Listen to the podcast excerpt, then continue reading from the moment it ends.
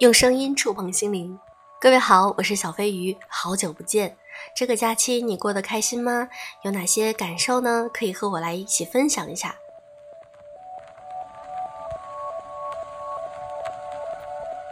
今天呢，我想和大家分享一篇来自于作者从飞从的文章。我不建议你对别人太好，我觉得这篇文章很有帮助，希望大家能够喜欢。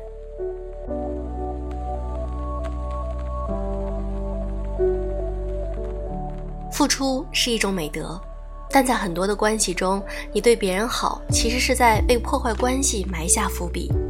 对别人好是会破坏关系的。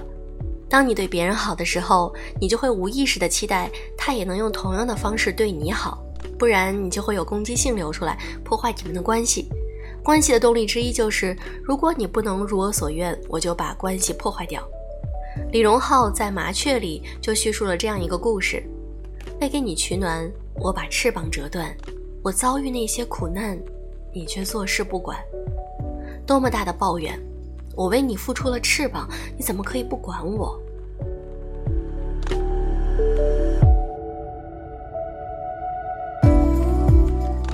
比如说，在伴侣关系中，一位同学说：“我不知道怎么样面对一个总是抱怨的伴侣。他抱怨天气，抱怨交通，什么都抱怨。”他说：“他只是说说，抱怨后心情会很好。可我感觉他的抱怨是在侵蚀我的好心情。如果你的心情是够好的，其实你可以侵蚀对方的坏心情的。比如说，你突然中了五百万彩票，就能够在面对被抱怨天气的时候，很快说一句：‘走，请你吃好吃的去。’如果你被抱怨所影响，可能是在你压抑着一部分自己想抱怨的欲望，所以无法承受别人的抱怨了。”这位同学说：“我从不抱怨，抱怨不仅没什么用，还会让别人心情不好。”也就是说，这位同学在无意识地照顾了伴侣的心情。如果可以，谁不喜欢抱怨呢？抱怨给别人，自己的心情明明就变好了呀。可是，这位善良的同学放弃了自己心情变好的可能，优先照顾了伴侣的心情。你可以说这么做是最基本的，是道德的，是义务的，是应该的，是正常的。显然，伴侣没有接收到这个好，而且也没有因此回报你。我会为这样的付出感到亏得慌。你在照顾了伴侣的心情而选择了不抱怨，可是他并不知道，更不会同样的对待你。善良固然是美德，但在生活中，很多时候你的善良就是难以被同样回报。这时候你越善良，就会越受伤，越想破坏关系。还有一位同学责怪自己的伴侣从来不帮自己，他的理由是。夫妻之间就是应该相互帮助呀，他是我的伴侣呀，就是应该帮我处理这些基础的事儿啊。这个道理是对的，但是，但这位同学有抱怨的底气的，并不是来自于伴侣有义务这个道理，而是他觉得，当你有困难的时候，我都是尽心尽力的在帮你，你为什么就不能同样的来帮我呢？曾经无意识的付出，都成了此刻攻击关系的砝码。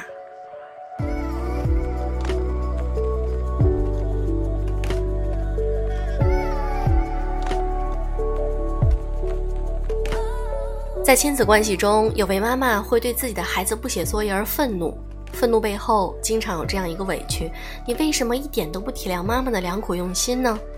可是孩子为什么要体谅你的良苦用心呢？这位妈妈平时也特别体谅自己的孩子，冷了怕冻着，热了怕烫着，对于孩子的需求都尽量的满足，能够放在第一位就绝不放在第二位，非常体谅自己孩子在生活中的各种疾苦。于是，他也会无意识地升起同样的期待。我平时特别的体贴你，你为什么不能体贴我一下呢？我们的父母对我们有更多的愤怒和委屈，也是因为如此。他们觉得为我们付出了很多，可是我们却是那么的不懂感恩、不懂体谅的人。即使在普通人际关系中，这个现象也存在。有的人会难以理解别人的发火。他们潜意识里有一个很深的信念，就是我对你想愤怒的时候，就是尽量在忍着。你为什么不能像我一样忍着呢？我想对你发火的时候，都是要照顾到你的感受，不想去伤害到你。你为什么在想发火的时候，不能够照顾一下我的感受，不去伤害我呢？你可以去观察，你每次委屈、生气、无助背后有没有这样一个声音：我都是为你，我对你从来都是怎样怎样，你为什么不能也这样对待我呢？其实，你对别人付出越多，你就会成为将来你要求他同样回报你的资本。我们从小就学习“我为人人，人人为我”，你对我好，我对你好的理念，这是非常正能量，也是非常和谐的社会需求。我们可以在对别人好的时候铭记于心，回报别人，但你却无法以此去要求别人，因为别人很有可能无法遵守这样的规则。其中原因有二：一，他不知道你在对他好，你很多的付出很遗憾，别人都是不知道的。你本来很累了，但是为了照顾他，你还是会忍着自己的累去做。可是，在对方的体验里，只是如往常一样的一个正常的小事儿，并没有体验到好或者不好。你本来想发火，但是你忍住了，在对方的体验里，就是你很正常，什么都没做。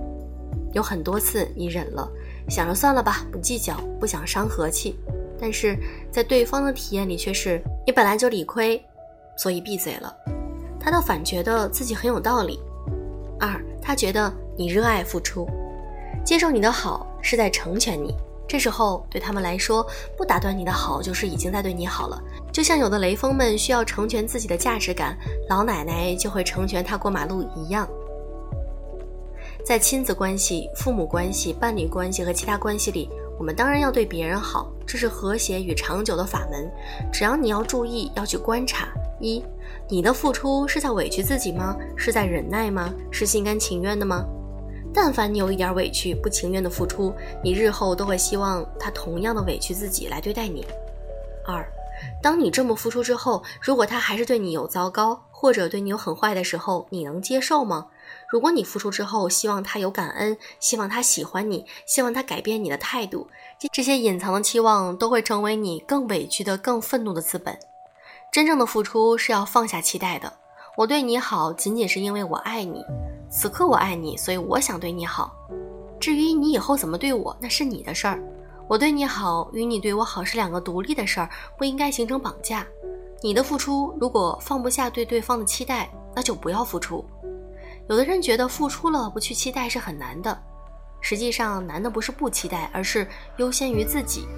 在自己和他人之间，我们很难优先考虑自己。我们习惯性的优先考虑别人，然后又习惯性的期待别人优先考虑我们。关系中最难的事情，其实就是我比你重要。我们当然要去对别人好，但对别人好不要超过你自己。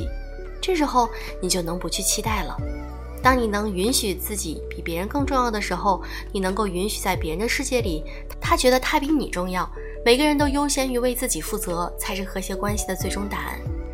允许别人他自己比你重要，别人在为自己考虑拒绝你的时候，你也就不会太委屈伤心了。所以，我们需要慢慢的停一停，学习一点自我关怀，自己的好不好也很重要，给自己的内心多一点空间，可以问问自己怎么了。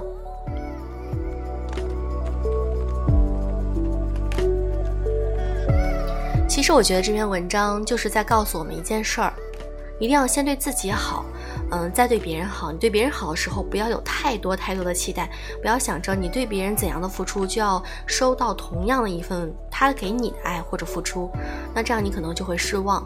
所以说，这篇文章其实主要是给我们讲这个道理。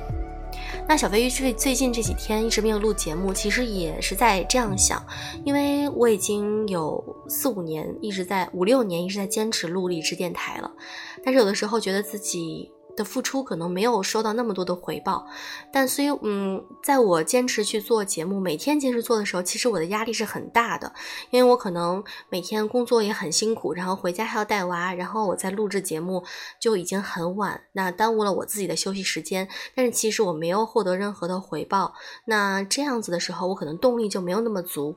但是如果我一直强迫自己去坚持，每天都要录制节目的话，可能对于我来说也觉得很辛苦。那我觉得这样不如我放下自己的这份纠结，嗯，按照我自己的节奏或者速度来录制节目。你们如果一直爱我，喜欢听我的节目，就会。愿意发现哦，原来小飞今天录制新新的一期节目了，我要认真的听一听，或者我希望能够转发给大家听一听，嗯，对他们也有所帮助，那就更好。那其实做到现在，我觉得自己有的时候，嗯，也说不上是失败，但是我觉得可能会有一些。